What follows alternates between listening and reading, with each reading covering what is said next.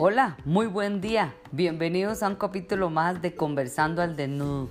Hoy una maravillosa persona, el primer varón en Conversando al Desnudo. Así es, John Support, belga, presidente de México, un perfecto ser humano, carismático, eh, un hombre que admiro notablemente, eh, un rehabilitador del suelo pélvico ejemplar y hoy lo tendremos hablando de rehabilitación post-prostatectomía. No se lo pierdan.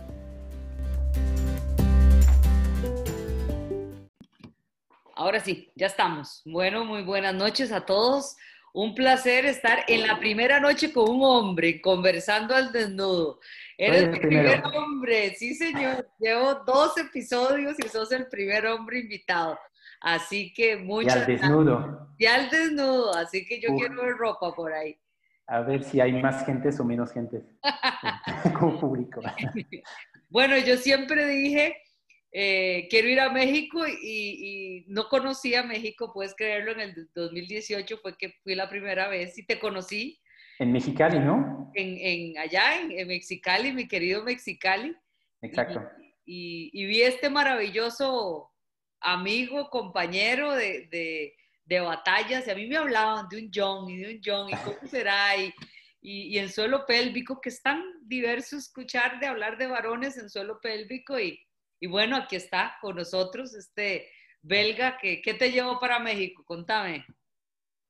Bueno, ya, ya fíjate que tengo que 15 años aquí en México, muy contento, muy feliz de estar aquí lo que me trajo aquí en México, ya sabes, es el amor. El amor claro, claro, claro. Rosa, que es mexicana. Y uh, por eso vinimos hace 15 años aquí en, este, en el centro de México y veníamos por un año y nos quedamos 15 años. Entonces, si me dices si me gusta México, pues ahí está la respuesta. Claro, por supuesto. No creas, a mí también me jala México. Tengo ahí mi, ¿cómo es que le dicen a los de Mexicali? Los cachanillas un cachanillo por allá, hmm, que el piso, ¿ah? México tiene tantas cosas bonitas. Maravillosas, ¿verdad que la verdad, sí. Y lo primero son la gente, ¿no? Sí, las personas son maravillosas.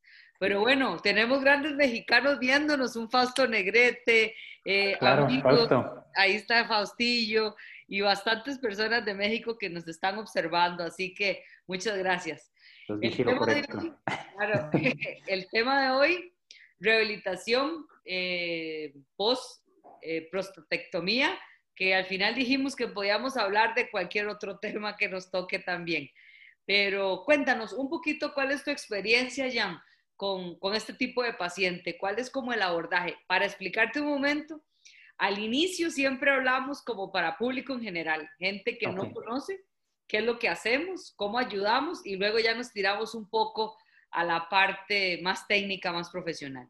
Ok, pues mira, sí es cierto que como fisioterapeuta ya lo sabes, ¿no?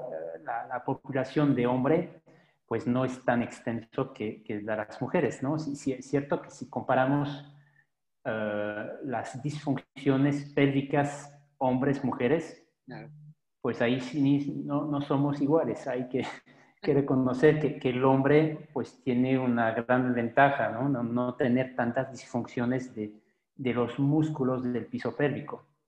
No, no, hablo de la vejiga, porque sí la vejiga en el hombre tiene más o menos las mismas disfunciones que las mujeres, pero, pero por varios eh, argumentos, que sean argumentos anatómicos, argumentos de, antecedentes eh, obstétricos eh, de embarazo, por eh, argumentos de cambios hormonales, pues no somos nosotros candidatos a tener tantas disfunciones de piso pélvico, no tantos que las mujeres. Pero yo, yo digo eso porque sí, las estadísticas nos dicen eso, ¿no? Pero después, cuando yo lo veo en mi, mi, trabajo diario aquí en el consultorio, pues tengo muchos hombres, finalmente, que vienen también a, a, tratarse así de disfunciones de piso pélvico. ¿Por qué? Porque finalmente cuando estás en comunicación con un urólogo, pues a veces al urólogo les gusta así tener un, contacto con fisioterapeuta para para poder así como transmitir estos pacientes donde a veces sí es una pesadilla para ellos, ¿no? De estos pacientes que tienen incontinencia después de la prostatectomía. John, John, verdad que te interrumpa. Y vos sentís, porque yo creo que esto es una cosa como muy profesional, pero vos sentís que el hombre se siente más a gusto que lo atienda un varón o que lo atienda una mujer, porque yo a veces siento como que a las mujeres les gusta más que las atienda las mujeres que un varón. A mí sí más inclusive, yo creo que eso es una cosa como cuando escoge ginecólogo o ginecóloga, es como el profesional y punto. Pero vos sentís eso, que los varones se sienten menos, ¿qué será? Invadidos, será la palabra. Mira, yo, yo, eso es una buena reflexión. Yo pienso de verdad que el hombre es más débil y más, uh, sí, frente a todo ese tipo de disfunciones.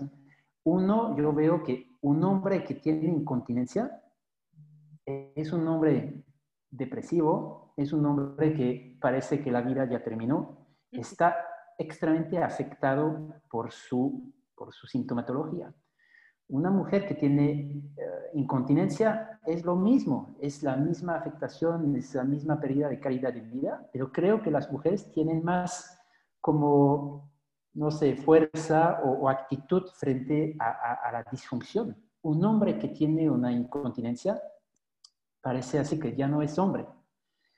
Y mira, me, tocó, siempre es una anécdota que, que, tengo, así como de un paciente que entra en mi consultorio con su esposa. Eh, él viene para un tratamiento después de la prostatectomía con incontinencia y lo veo realmente extremadamente afectado y casi que hasta que no puede caminar y su esposa lo, lo lleva, ¿no? Y me, me, explica, sí, tengo incontinencia después de la prostatectomía extra y parece que ya se termina el mundo.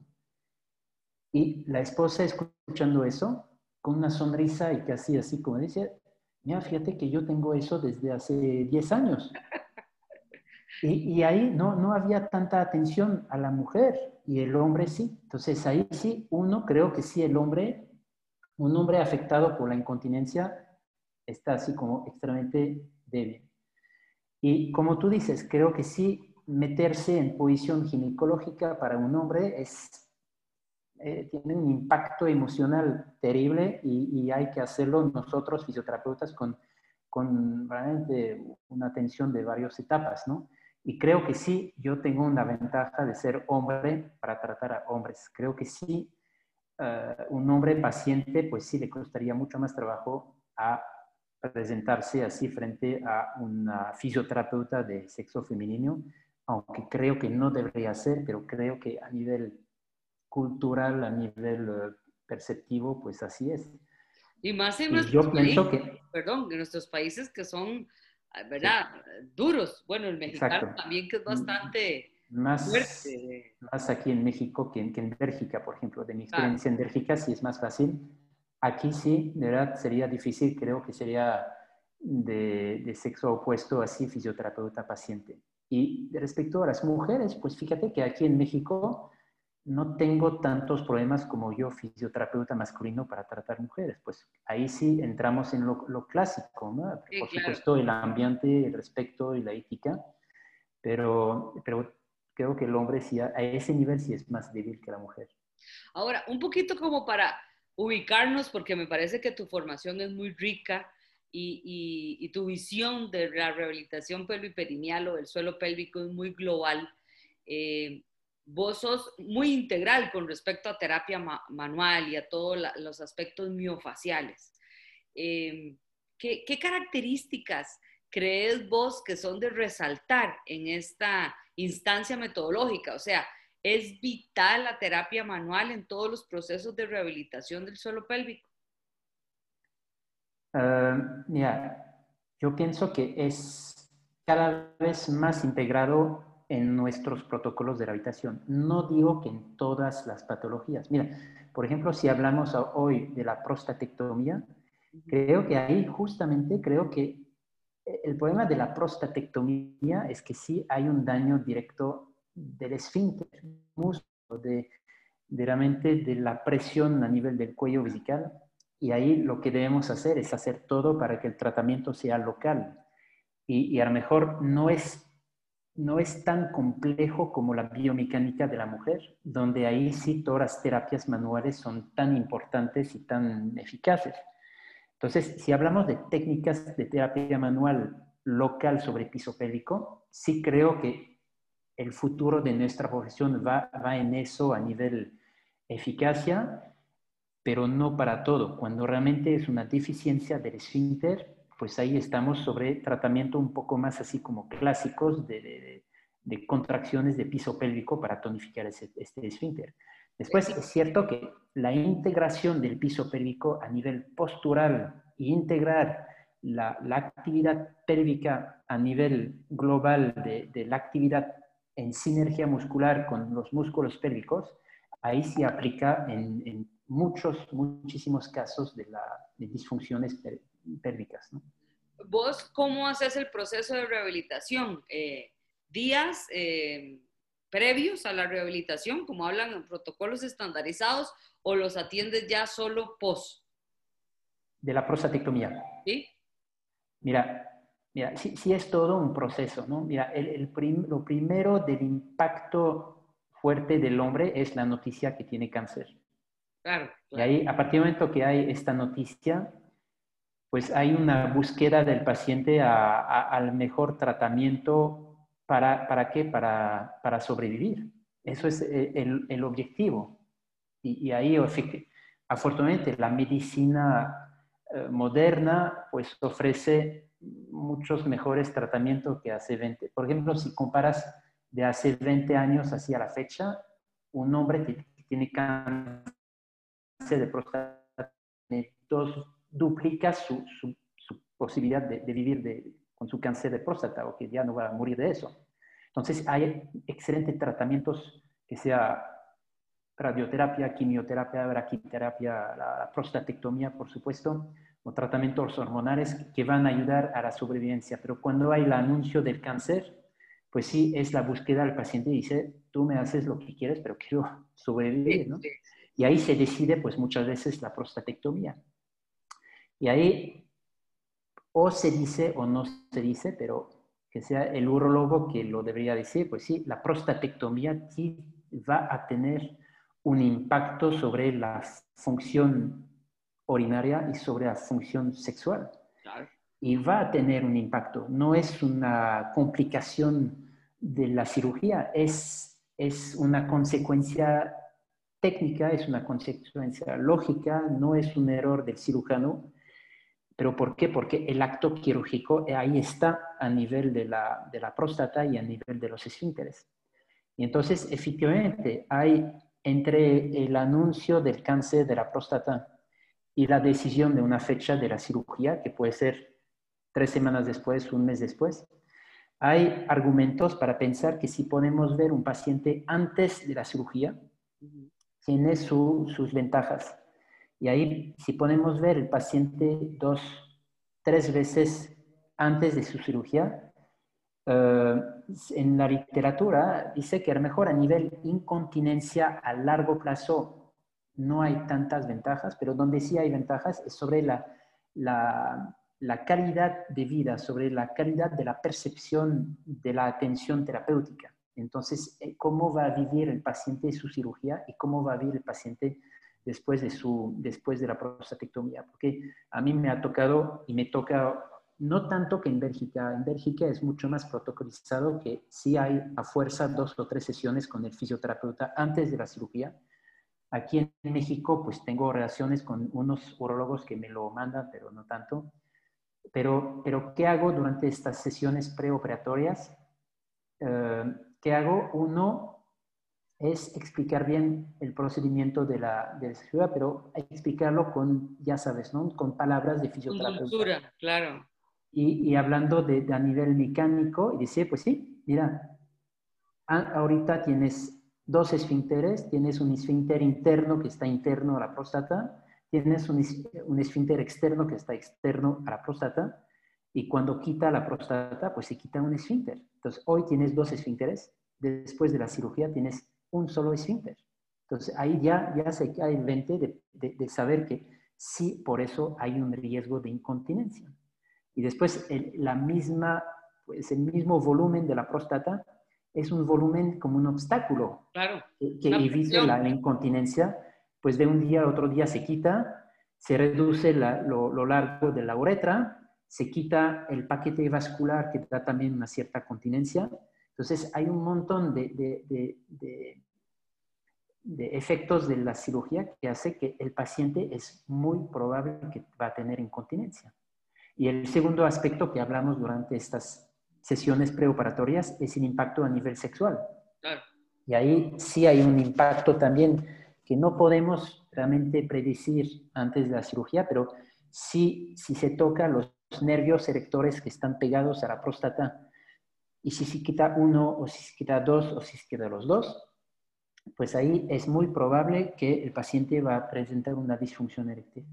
Pero ves, muchas veces con mis pacientes lo comparo así, ¿no? Si, si tú vas a comprar un coche usado y, que el vendedor te dice uh, que, el aire acondicionado no funciona y el vendedor no te lo dice, compras el coche y después prendes el aire acondicionado y dices, ah", y tienes una sensación de frustración, ¿no? Decir, mira, la compré y ya ahorita empezó a ver que no funciona. Si el vendedor te dice antes, ¿sabes? este coche hay un problema con el aire acondicionado, pues la compras, pero sabiendo el problema, ¿no? Entonces ya, ya no tienes esta frustración después. Y yo veo que los pacientes que ya están así como preparados a saber que hay una probabilidad de incontinencia después o la disfunción eréctil, ya se van preparando de manera psicológica, emocional, a, a vivir esta disfunción después, ¿no? Y otros objetivos de la, de, estas sesiones preoperatorias es preparar los esfínteres a, a, un trabajo postoperatorio. El problema es que tenemos dos sesiones, tres sesiones, tenemos dos semanas, tres semanas. Entonces, en ese tiempo no puedes tonificar al 100 un, un piso pélvico. Pero lo que, sí, lo que sí puedes hacer es una activación cortical del paciente, de saber cómo hacerlo y crear así mejores conexiones o descubrir para el paciente cómo activar su músculo y podemos pensar que en unas, unos días sí se puede hacer conexiones corticales, que a lo mejor eso no va a tonificar el músculo, pero ya el paciente está preparado para eso. Entonces, estas sesiones preoperatorias creo que sí son bien, bien interesantes. A mí, me ha pasado, y, te lo digo que me encanta atender hombres, me, me encanta. Es, eh, me parece que aunque son más chineados, o no sé cómo le dicen en Bélgica o en México, ¿verdad? entiendo la palabra. Este, me parece que el hombre es más chineado, pero es más fácil de rehabilitar. Siempre lo he pensado. Me parece que tanto por toda la estructura externa, que me parece que es más simple que nosotras las mujeres, igual que, que incontinencia anal, me parece que es siempre más fácil que incontinencia urinaria. Pero definitivamente que se engrama esa conexión, eh, ¿verdad? De que él entiende hasta cómo contraer previo a la cirugía, nos adelanta a nosotros un proceso muy importante. Eh, y otra cosa que yo creo que es bastante importante posterior es cuando, cuánto tiempo va a durar con esa sonda, cuántas semanas, cuánto tiempo se la dejaron, ¿verdad? Yo creo que eso es un determinante para nosotros como rehabilitadores. Pues mira, un factor también que, no va a ayudar a la continencia es la sonda, ¿no? Pero bueno, hay, la sonda necesaria post prostatectomía que yo, mira, no soy urólogo y no puedo opinar, porque, pero yo lo comparo Bélgica-México, aquí la dejan demasiado tiempo. En Bélgica, después de 3, 4 días, la quitan. ¡Wow! ¡Qué rápido! aquí en México, la, la, pues se queda mucho más tiempo. Bueno, en Costa Rica, yo te puedo decir que duran entre tus tres semanas a veces hasta cuatro. Pero eso es, es traumático. Claro, por supuesto. Es, traumático y, no, no, otra vez, no soy urólogo para argumentarlo. Lo único que puedo ver es compararlo, es compararlo con otros países. Y, yo veo que en, en, Bélgica y yo sé que en Francia también el tiempo es mucho más corto. Y, y creo que e, el momento fundamental es cuando se quita esta, esta sonda de alguien que lo haga bien, ¿no? Porque ya sabes, ¿no? Cuando no se desinflama el globo y que se quita la sonda y que el paciente dice, uff, me dolió, pero hasta me dolió tan duro cuando quitaron la, la sonda, eso es un pronóstico muy malo, porque podemos pensar que lastimaron así un poco el esfínter eh, por, por, hacerlo demasiado rápidamente o, porque ya estaba pegado la sonda a nivel de la uretra o porque el globo no estaba desinflado completamente. Y eso, eso afecta directamente el esfínter Entonces, creo que, la atención hospitalaria es fundamental. A, vos te ha pasado de que, no me acuerdo, se me fue en este nombre la palabra, de que eh, empieza a haber mucha obstrucción uretral se empieza a ver como mucha cicatrización interna entre más tiempo yo siento que dura la sonda. Eso, eh, estenosis, la estenosis uretral, eso es una pesadilla. Eso es una pesadilla una vez que hay sangrado y que se, se pega la uretra, pues ahí sí hay técnicas después para, para, intentar hacer dilataciones, ¿no? Pero, pero cada dilatación es otra afección, es otra agresión y sangra y después, y ahí sí es realmente una pesadilla y nosotros fisioterapeutas pues no tenemos mucho acceso a eso, a tratar eso, ¿no? Es, es, está cerrado por estar cerrado. Ahora, con respecto, creo que hablar de protocolos de intervención o procesos de intervención, para eso está la literatura. Yo creo que aquí lo rico es hablar de las experiencias. Eh, bueno, vos sabes mi, mi, mi, amor hacia los agentes electrofísicos. Y hace, hace unos meses estuve en, en mi querido Chile también y entonces estaba conversando con grandes colegas y, hablábamos de la intervención de la utilización de agentes electrofísicos, porque la literatura siempre tira a hablar de utilizar electroterapia. Obviamente que no estoy hablando de neuromodulación, pero cuando están hablando de electroterapia que sea solamente anal. Y yo siempre me he atrevido a utilizarlo, tanto suprapúbico, creo que lo hablamos en un congreso, suprapúbico y del periné. Y gracias a Dios, eh, T. Watson, eh, un día de estos, bueno, en marzo, creo que fue despuésito los otros de México, eh, sacó un libro, el nuevo libro de agentes electrofísicos y hay evidencia que, lo que hace funcionar la musculatura suprapúbica, que, que me parece que tal vez pueda existir un control. No sé cuál es tu experiencia, ¿qué prefieres? ¿Arriba, abajo, al medio, adentro? Mira, e, es interesante y mira, fíjate que yo personalmente no soy tan así como de electroterapia y con, por supuesto, con tanto respeto y creo que, que, hay que escuchar otra vez un especialista como tú de eso.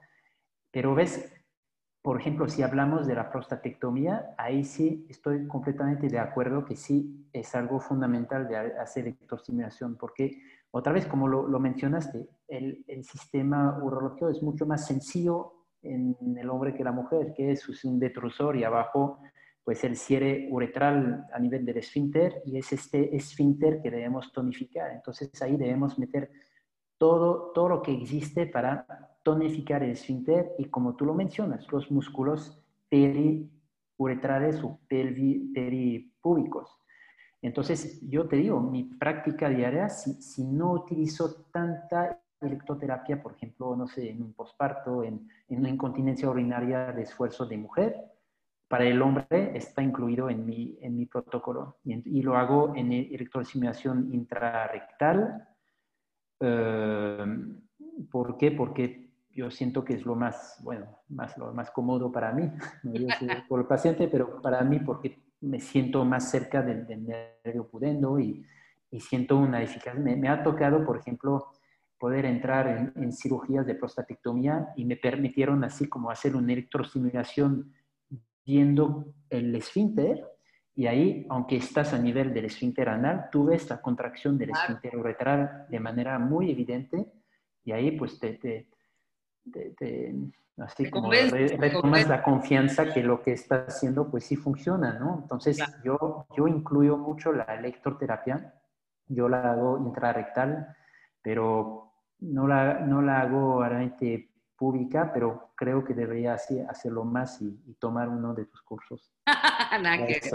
Ahora, una cosa, eh, obviamente que empezamos con, con, todo el protocolo de ejercicios terapéuticos, ¿verdad? Para la concientización, para la activación, para el fortalecimiento. Eh, algo que, que, que te llame la atención en ese tránsito en que tenemos que, ¿verdad? De, llevar a, esa independencia o ese fortalecimiento, algo interesante que vos digas que hay que hablarlo, es, definitivo, vital. Mira, yo pienso que eh, dentro de la percepción de la contracción es vital, yo, yo me focalizo mucho sobre la percepción del movimiento del piso pélvico. Es decir, eh, hacemos biofeedback y el biofeedback suena como el aparato, pero yo, yo pienso que la palabra biofeedback no es el aparato, es la técnica. Y el feedback lo puedes hacer de mil otras formas. Y yo, yo me, me focalizo mucho sobre la, la percepción misma de la, la, movilidad de este elevador del ano, de este músculo que se mueve o que no se mueve. Y si puedo, así como ahí sí puede ser a través de terapia manual o, o de percepción proprioceptiva, mejorar la movilidad del ano, yo prefiero un piso pélvico que se mueve más que un piso pélvico realmente, uh, a lo mejor fuerte, pero rígido. Yo prefiero un músculo a lo mejor no tan fuerte, pero que se mueve. Y, finalmente eso lo, lo, relacionas con, con pacientes en, en, por otros, otras patologías. Una espalda es lo mismo, es mejor una espalda que se mueve con, con buena armonía, que se mueve con, con equilibrio y a lo mejor que no está tan fuerte, pero creo que el piso pélvico está igual. Entonces, para contestar a tu pregunta, yo me focalizo, uno, mucho sobre la, la percepción y la capacidad de este músculo a moverse y, que se recupera esta movilidad. Dos, o bueno. No, dale, dale. dos sería también, me, focalizo mucho sobre la sinergia, pues ya sabes, ¿no? abdomino-perineal, ¿no? De esta, y eso hombres, mujeres. Es decir, que, que tanto hace 20 años que yo hacía eso, yo decía a mis pacientes, sobre todo no apretas los músculos del abdomen cuando apretas el piso pélvico, y de eso he cambiando un poco mi visión, ¿no? Entonces, ahorita yo entiendo que corticalmente no se puede separar los dos, porque, porque así está hecho la funcionalidad abdominoperineal. Entonces, rápidamente, cuando veo que el paciente ya está consciente de su, de su contracción aislada del piso pélvico, intento como integrar rápidamente el abdomen en la actividad abdominoperineal y algo que no hacía hace como 7, 10 años. Eh, después, una vez que veo que funciona bien el paciente, el músculo pélvico del paciente, levanto a mis pacientes y lo meto en actividades mucho más así como funcionales, bajo presión. Antes se decía sobre todo no me no, generar presiones a, nivel del abdomen cuando la, misma generación de presiones activa el piso pélvico. Entonces, no digo que hay que toser para, para activar nuestro piso pélvico, pero hacer actividades físicas bajo impactos, bajo presiones, bajo actividad musculares abdominales, pues eso es algo que ha cambiado mucho en mis, ¿qué sería?, siete últimos años de trabajo. Mira, aquí hay preguntas. Esto es un, ah. programa de preguntas. Tenemos una gran amiga, una chilena que vive en Perú, Francisca Robinson. Ella siempre nos ve y, bueno, cuando puede y, hace una buena pregunta. Dice, ¿qué comando verbal utilizas para solicitar a tu paciente la activación del piso pélvico? ¿Hay diferencias en la instrucción entre el género? Eh, pues fíjate que Uh, mira, lo, estoy pensando, a ver, le veo ahí en mi consulta cómo lo hago con hombres y con mujeres. Mira, fíjate que yo en el, en el, como tú dices, en el comando, comando, eh, me focaliza mucho sobre el ano, que sea un problema uretral, un problema vaginal, me, me focalizo mucho sobre el ano, otra vez, ¿por qué? Porque yo sé que ese músculo que tiene más representación cortical que otras partes del piso pélvico, porque es el músculo que se, otra vez, como lo comenté, ese músculo que se mueve más. Entonces, en un primer paso, hombres, mujeres, yo me focalizo sobre el ano y yo intento con mis palabras que la persona a apretar el ano siente este movimiento de elevación del ano, del elevador del ano. Y, pues, y después, una vez que me, me, me alejo no, sí, me, voy un poco más allá del, ano, pues ahí sí intento como abrir la propriocepción en el hombre a nivel de la base del pene, como la percepción de, apretar algo a nivel de la base del pene, pues y ahí podemos pensar que, la, focalizaciones más a nivel del esfínter uretral y a nivel de la, de la mujer, pues sí, lo, lo, hablo a nivel vaginal, ¿no? De, intentar como apretar a nivel vaginal.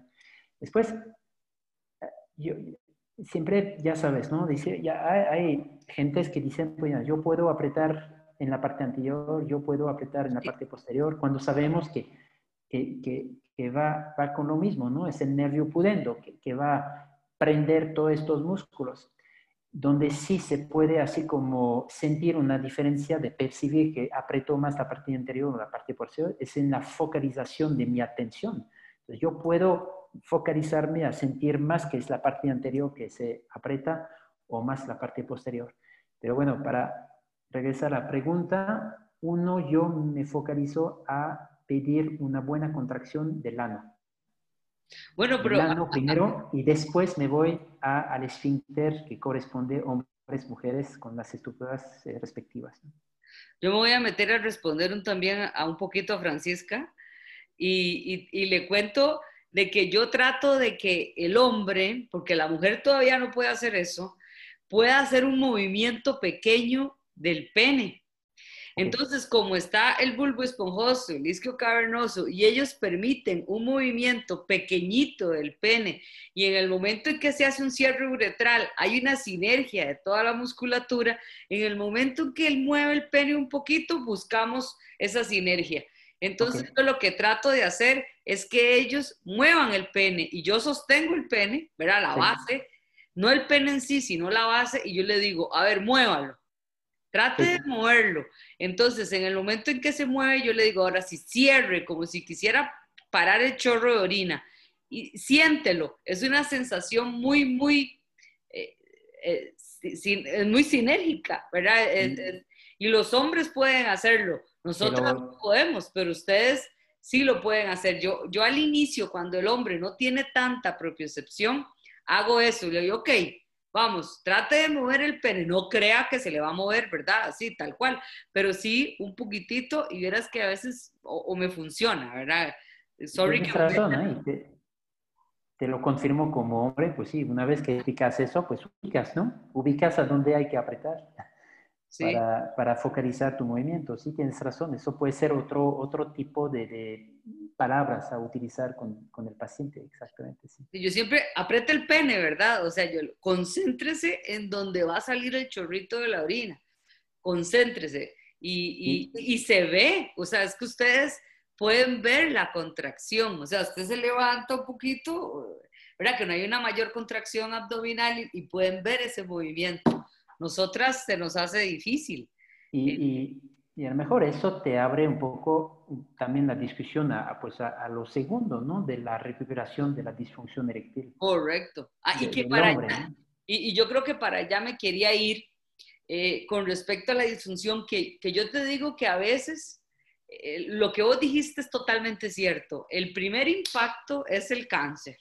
¿Verdad? Eh, y, y, poder salir de este enigma de que sí nos podemos recuperar del cáncer, ya luego viene lo que es la incontinencia y la disfunción, pero ya por lo menos sobrepasamos el susto.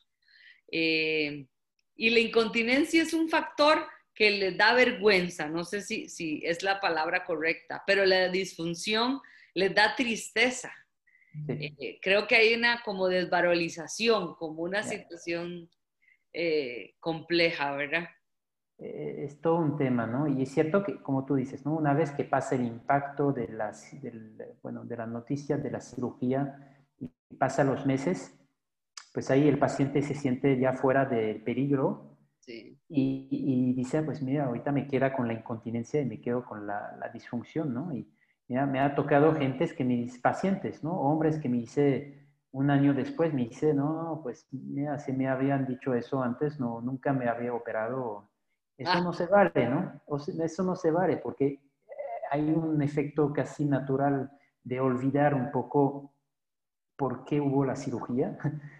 Y, ahí sí, pues nosotros es nuestro error de, recordar a la paciente que, pues mira, qué bueno que está aquí en nuestro consultorio, si no, pues hay una probabilidad también de mortalidad del cáncer de próstata. Y, entonces, eso hay que recordar a la paciente que uno, qué bueno que lo operaron. Y, qué bueno que ahorita lo estamos atendiendo para eso. Vos estás en Querétaro, ¿verdad? Querétaro. Ahora, una pregunta. Eh, eh, bueno, que es cerquita del DF, ¿no? Me imagino. Sí, Querétaro está cerquita. ¿De qué? Del DF, ¿sí? Pues tres horas de coche. Ok, lo que quiero, tal vez la pregunta era, aquí, bueno, en mi país hay varias intervenciones, ¿verdad? Hay diferentes tipos, eh, prostatectomías radicales anteriores son las que más se ven, más la, la, que hace la Caja Costarricense del Seguro Social, es como la habitual, eh, pero ahora se está utilizando mucho láser para cirugía. Eh, yo he visto factores de menor riesgo, ¿verdad? Con menor lesión. No sé qué experiencia has tenido vos con respecto a estos diferentes tipos de cirugía. Ya, te, doy dos consideraciones. Mira, si yo con, pues sí, lo poco de, experiencia, pero sí tengo 20 años viendo eso, he, visto una, una, evolución positiva en casos de incontinencia. Mira, yo me acuerdo de hace 20 años, uf, incontinencias terribles y eh, ya sabes, ¿no? Pacientes con tres pañales al día y no había casi nada de, continencia. Eh, y muchos pacientes. Y afortunadamente ahorita es más raro de ver estos pacientes tan afectados y creo que cada vez menos pacientes. Y creo que un efecto de eso es que sí hay, mejores técnicas ahorita que van a, realmente poder así como, como especificar la cirugía para dañar lo menos posible los esfínteres, para para dañar lo menos los nervios alrededor de la próstata. Y si tú me dices, si yo tengo que operarme de la próstata, ahí sí busco un buen centro donde lo hacen mucho, que sea un cirujano con experiencia y busco si hay un robot que puede asistir a la cirugía. Porque realmente eh, la asistencia con robot, otra vez no soy urologo para confirmarlo, pero sé se ve, se ve clínicamente aquí en, los pacientes y también se menciona en la literatura, pues una cirugía asistida con robot tiene menos impactos sobre la incontinencia y sobre la disfunción eréctil. Entonces, una recomendación pues sería con todo respecto a los jóvenes urologos, pero yo iría más con alguien que tiene experiencia. Mira, aquí tengo una pregunta de Adri, una amiga boliviana, Dice, en pacientes eh, con mal vaciamiento y síntomas de residuo postmiccional, ¿qué nos recomiendas? ¿Qué? ¿Después de la prostatectomía o antes? Sí, no, sí, ¿verdad? Después. Abordo un paciente que tiene mucha necesidad de pujar. Pues mira, uno, si es post-prostatectomía, eh, la primera sensación de, de, ese tipo de síntoma, pues sí es preocupante. Es decir, que sí, porque normalmente al contrario, el paciente postoperado de la prostatectomía tiene el choro urinario pues mucho más eh, de mejor calidad y el paciente está contento de eso porque ha pasado años con una disminución del flujo urinario y de, de, un día a otro día está contento porque tiene un choro urinario mucho mejor. Entonces, un paciente que dice lo contrario, lo primero sería sí preocupante y como tú lo mencionaste, una posibilidad que hay una estenosis eh, uretral. Y ahí si realmente la estenosis es estenosis de fibrosis y que está cerrado, yo pienso que nosotros fisioterapeutas pues no tenemos mucho acceso a eso y son estas bujías de dilataciones que hay que hacer. Y lo repito, es una pesadilla. Entonces, Después, bueno, otros casos que puede ser, hay que ver la funcionalidad de la vejiga. Es decir, que puede ser que aumentado por eh, proceso degenerativo de tantos años de vejiga de lucha, poco a poco hay una descompensación de la vejiga y tenemos una, una acontractilidad del detrusor. Y puede ser eso que, aunque el obstáculo se, se soltó, ya no hay el obstáculo, nos quedamos con una vejiga acontractil y ahí pues el paciente no, no, no puede vaciar completamente su vejiga. Y eso también pues no son los mejores casos para nosotros, ¿no? Si tanto podemos así como tranquilizar una vejiga hiperactiva, tanto despertar una vejiga hipocontractil es, es muy difícil. Bueno, es, es, es, es comportamental, son ejercicios también de piso pélvico, etcétera, pero, pero es muy difícil. Entonces, si es un impacto a nivel de la, de la vejiga, a nivel del funcionamiento de la vejiga, pues también es medio difícil y es tratamiento farmacológico y intentar meter el paciente en horarios miccionares, que él aprende a, a, a, orinar cuando no tiene ganas de orinar, para realmente forzar la educación de la vejiga a apretarse cuando la vejiga no, no está llena y, y el, el, aprendizaje del, del relajamiento del, del, piso pélvico. Mucha terapia conductual ahí. Perdón, conductual, sí. Terapia conductual, cambios. sí va y puedo así como pensar un poco a la pregunta que los fisioterapeutas hablan de hipertonía del piso pélvico, que no puede vaciar completamente la vejiga con, por hipertonía. Eh, puede, puede, ser, ¿no? Y yo, yo he estudiado mucho la, la, la hipertonía pélvica, tanto que, que, que he, he, bajado un poco mi atención frente a la, hiper, la hipertonía pélvica. Es decir, Uh, uno, después, después de 60 años, una hipertonía, yo pienso que no es tan frecuente. Después de una prostatectomía, pues sería muy raro que el paciente tiene una hipertonía. La hipertonía la vemos más en, en conceptos así comportamentales de, de, personas más jóvenes, ¿no? Y, y, ahí sí, eso es un tratamiento ahí sí muy, muy interesante, ¿no? De la hipertonía y de la falta de vaciamiento de la vejiga. Y, uh, y antes otra vez lo hacía mucho de biofeedback y de, de tratar de, de, relajar el piso pélvico. Y a eso sí he cambiado un poco mi visión de hacerlo, porque a un momento dado, un día dije, mira, yo pienso que todos sabemos relajar un piso pélvico, es, es algo natural si el paciente no lo puede hacer, sí, sí podemos pasar unas sesiones a hacer biofeedback para que lo aprende, pero seguramente hay, un, hay también un efecto contextual que hace que en este contexto ahí viene la hipertonía. Y ahí pues entramos en el contexto, por ejemplo, sexual y, y, la hipertonía llega y tenemos el vaginismo, por ejemplo, pero el, el contexto es un contexto sexual. El hombre que no puede orinar, no puede orinar cuando está en un baño público.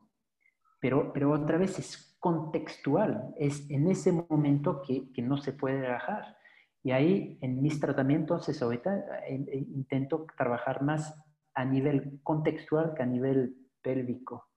Pero claro. ese es, es, otro tema y... Sí. Pero es muy interesante. Te vuelvo a invitar, te vuelvo a invitar. Ahí está mi, mi cachanilla favorito, mi amado Aníbal. Por él me voy a vivir yo a México, mi chiquito ahí está saludándonos. Un besote Aníbal, gracias por acompañarnos. Y, y sí, retomando el tema de, de, de Adri, me parece que, que, has contextualizado perfectamente eh, y hay que tener cuidado con estos factores obstructivos y vital eh, esto que hablamos del empujar y el empujar que tanto ha costado por, a este paciente que no sabemos cuánto tiempo duró con el problema ¿verdad? De la próstata que, que, puede haber llegado a producirse una distensión propiamente de la vejiga. Eh, se, sería interesante. Ay, ay. Yo primero vería si hay estenosis o si hay acontractilidad vesical. Mira, aquí tenemos una pregunta. Eh, Jorge nos pregunta, ¿me harán una uro, uroteroplastía? Dice, ¿hay riesgo de incontinencia? También puede ser que cortaran el daño en la uretra y pegaran de nuevo. El riesgo de incontinencia seguirá. Uretoplastía le van a hacer. Jorge, explícanos un poquito más. Sí. O, o, o, vos le das. ¿Por qué será que le van a hacer? Yo diría, esa es mi pregunta. ¿Por qué le van a hacer la uretoplastía? Ya, supongo que sería en este contexto de estenosis uretral o... Ya, no, no, tengo tanto experiencia ¿no? en la uretroplastía. Uh -huh. supongo que sí es, sería después de la, de la, estenosis para intentar como dejar abierto la luz uretral. Y la verdad no tengo mucha experiencia en eso. El, lo, lo, único que podría así como decir sería que yo sé que todo lo que en la uretra hay que, que percibirlo, ¿no? Hay que sentir, es una membrana extremadamente fina, fina delgada, frágil, que tiene, que necesita un paquete vascular bonito que le, que le hace mucha la continencia también. Y todo lo que toca directamente la uretra es delicado, es delicado. Y, y, entonces esperamos que este tipo de, de, de, intervención quirúrgica ayudan, pero, pero cuidado, ¿no? Porque sí, sí es delicado la uretra. Sí, puede ser que esté más allá del esfínter, pero habría que ver si está tocando o no el esfínter uretral. Eh, hay que saber un poquito más por qué. Después hay todas estas cirugías pues, del sling en, a nivel de, del hombre para la, la, continencia. Eso sí creo que es el futuro de la, de la, de la tratamiento de la continencia a nivel quirúrgico o del esfínter artificial. Nos escribe él y nos dice que tiene una estrechez en la uretra. Puede ser por esto, Ajá, ¿ves? Exacto, seguramente tiene ahí una estenosis y le están proponiendo de meter, de, de hacer un, una apertura. Claro.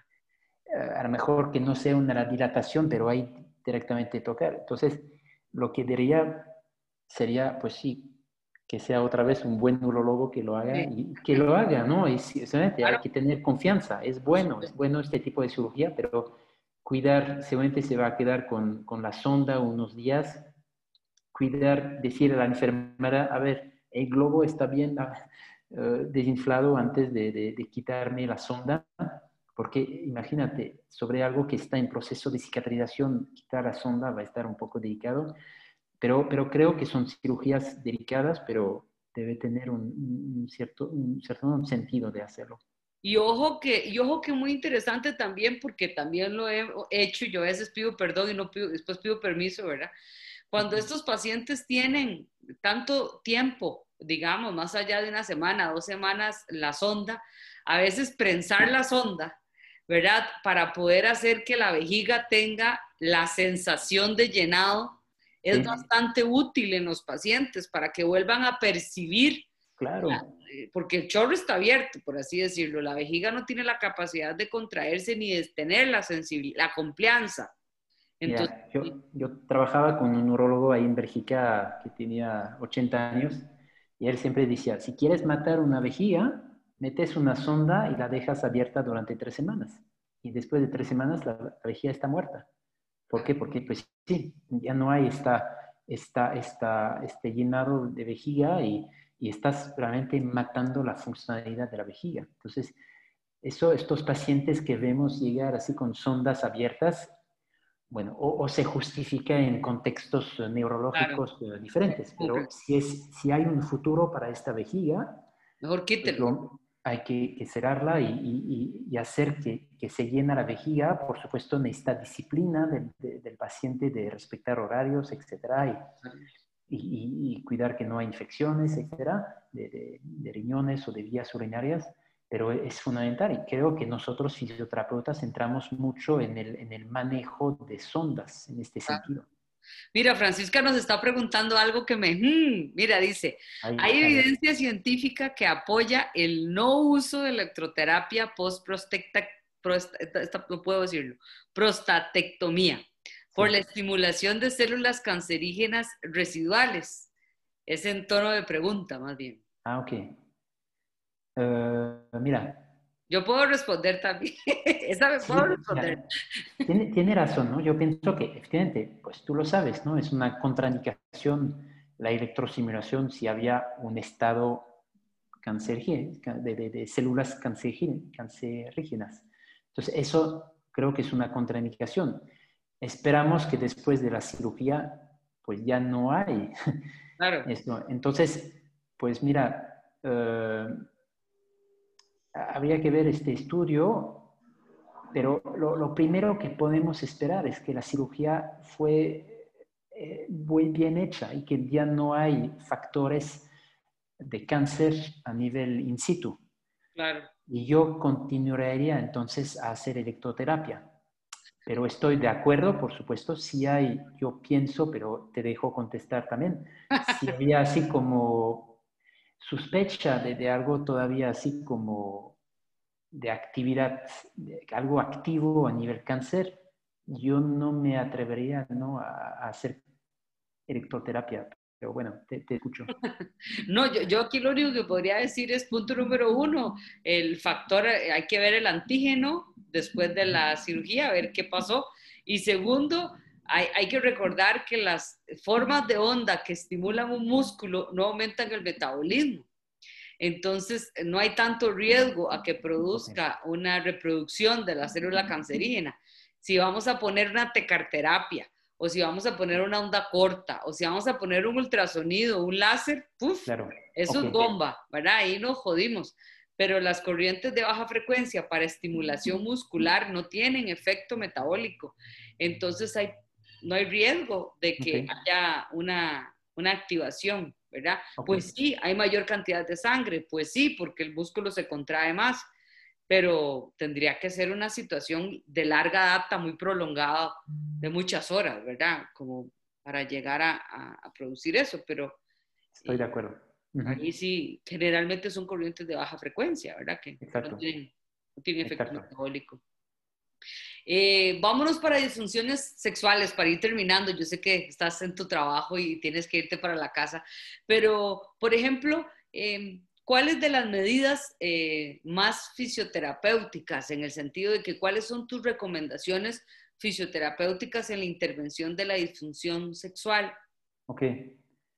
Mira, ahí te contesto así como directamente. Creo que lo, algo que ha cambiado en los últimos años sobre este seguimiento sexual es eh, como solicitar o empujar al paciente a retomar actividades sexuales lo más rápidamente posible. Porque, porque y, muchas veces, ya sabes, ¿no? Es la, es la cirugía y entonces el paciente está, se está recuperando poco a poco de la cirugía y después tiene incontinencia, entonces toda sexualidad viene como, como para después, ¿no? Y, viene como cuando, cuando voy a tener mi continencia, a lo mejor voy a empezar a pensar a eso.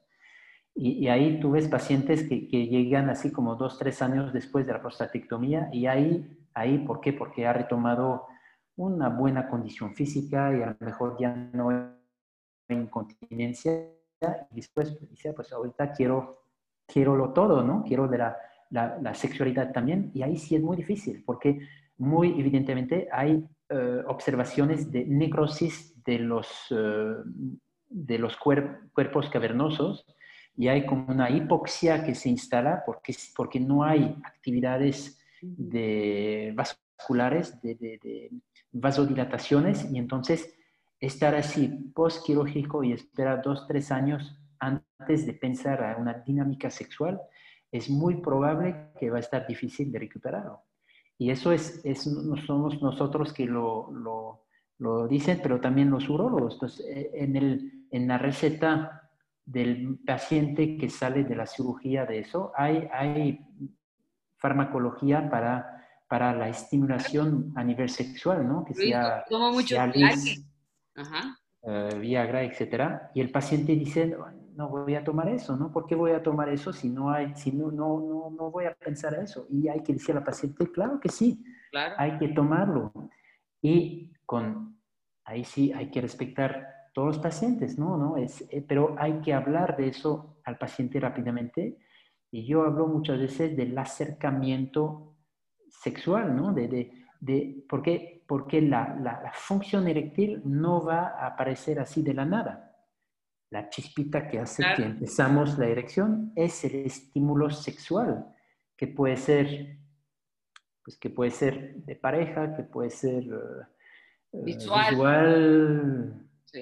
eh, cortical, eh, táctil, como sea, pero, pero hay, si queremos recuperar un momento dado la, la función sexual, hay que estimular esta funcionalidad. Entonces, yo algo que he cambiado mucho en mi seguimiento de estos tipos de pacientes es hablar de eso directamente, directamente en las semanas que siguen la cirugía y decir, claro que sí, hay que tomar esta medicina, y hay que favorecer el acercamiento sexual para, para ver cómo responde la, la erección a, bajo estos estímulos. ¿no? no y una cosa que, te quería meter ahí, perdón, eh, la cuña es eh, que muchas veces aprovechar las erecciones ¿verdad? matutinas, que preguntarle que si las tiene, Eh, y, otra cosa que es una desventaja en estos casos es la edad del paciente, porque hay un momento en que como que ya tengo 70 años, ya nosotros no tenemos sexo,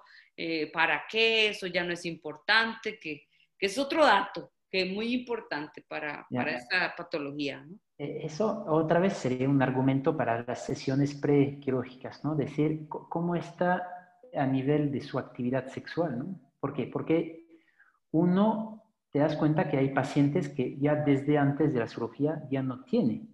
Claro.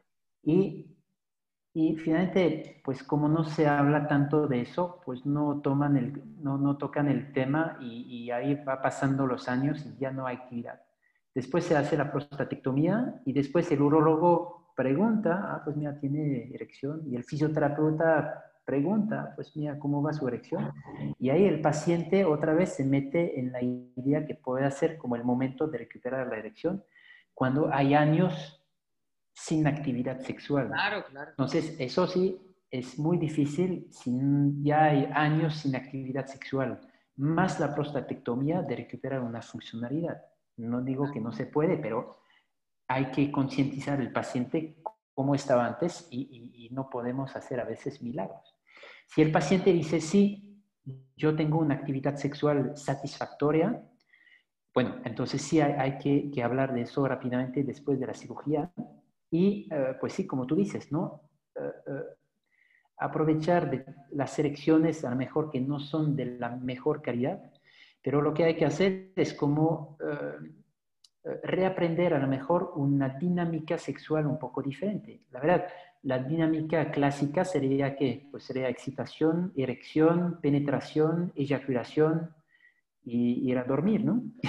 Eso sería lo, lo clásico. Y cuando la erección no es de la misma calidad, hay la frustración del hombre. Y ahí debemos así como orientar al hombre a, descubrir a lo mejor al inicio otra forma de satisfacción sexual. Y, la satisfacción sexual puede ser el acercamiento, el tacto, la, percepción de, del bienestar sexual, a lo mejor sin, sin llegar directamente a la penetración. Sí. Muchos de mis a lo mejor la erección fuera de la penetración. Claro. La, perdón, el orgasmo. Y, el orgasmo. Y, reaprender un orgasmo sin eyaculación. Mm. Todo eso cambia, pero, pero eso no lo vamos a cambiar. Ya no hay eyaculación, pero hay, hay orgasmo. Hay orgasmo y todo eso hay que hablar mucho al paciente de eso y, y hacer como una conciencia corporal, bueno, pélvica, pero también corporal, para abrir todos los sentidos o reabrir todos los sentidos de que puede ser una sexualidad eh, después de una cirugía, que puede ser una sexualidad a los 70 años. Y a lo mejor, si debe ser así, a lo mejor satisfacerse de, una, de una sexualidad. Y si no se puede recuperar la penetración, pues no es por eso que todo todo se acaba ¿no? Yo, yo, a mí me, los, los varones que atiendo aprovechan mucho la hora del baño y, y, generalmente llegan a producir masturbación durante el baño y, y, funciona. Y al final de cuentas yo necesito que todo funcione, como yo les digo. Eh, ojalá pudiera haber esta sintonía con su pareja, pero si, si no se está dando desde hace mucho, por lo menos es bueno para el suelo pélvico que haya erección, definitivamente. y, yo hablo mucho de masturbación a mis pacientes. Y, el paciente a lo mejor la primera vez se sorprende o te voy a decir, está contento que por fin alguien le dice, no pasa nada. Y, lo, ve, lo ve como algo que le va a ayudar a recuperar una funcionalidad, como tú dices, de erección. Y entonces yo digo a, a mis pacientes pues, que buscan todas las opciones para favorecer una erección que sea bajo masturbación, pero, pero es bueno, es bueno estimularlo y que sea masturbación entre pareja o solo, pero, pero y, el paciente creo en ese momento dice, porque seguramente lo, el paciente lo va pensando, pero no sabe si sí o no es, es, es correcto de hacer eso, o, o y, que hay, un profesionista que lo dice, pues dice, al fin, alguien me lo recomendó. Fue así exactamente, exactamente. Mira, y Jorge, nuestro amigo que nos preguntó, dice, hablando de la sonda, el 14 de marzo del, año pasado, El urólogo me dejó la sonda vesical esperando que cicatrizase la estenosis y escucharlo decir que la vejiga sufre consecuencias con ejercicios podrá recuperarse. Eh, si, si, Jorge está en México, que busque a mi querido amigo Yang y si está en Costa Rica, que le llegue. Pero si hay muchas preguntas, Jorge. Pues mira, siempre eh, lo saben, por eso existemos. La, la, vejiga es un órgano educable, no es como el hígado, no es como la vejiga por, por suerte por nosotros, pues un órgano que se puede educar en, no todas las situaciones, pero en varios, pues esperamos que sí se puede ofrecer un tratamiento para Jorge. Sí, ojalá. Hay que ver bien, ¿no? Pero, y mira, si hablamos de la, de la erección también, algo que olvidamos mucho, creo, en un seguimiento post-prostatectomía, es la, el reacondicionamiento físico global, el reacondicionamiento cardiovascular la, recuperación de la tonicidad muscular, de la, de, la sensación del, deporte. Y eso, eso lo sabemos. Alguien que tiene una mejor condición física tiene tendencia a tener una mejor función sexual.